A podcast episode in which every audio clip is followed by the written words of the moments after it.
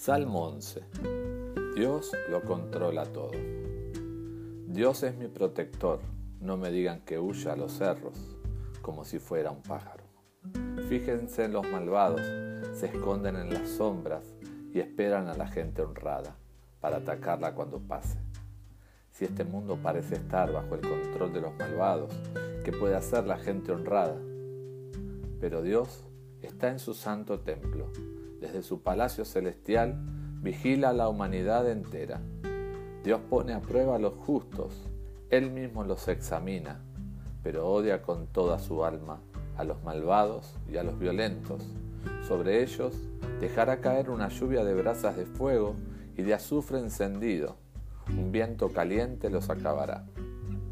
Dios es justo de verdad y ama la justicia. Por eso la gente honrada habrá de verlo cara a cara.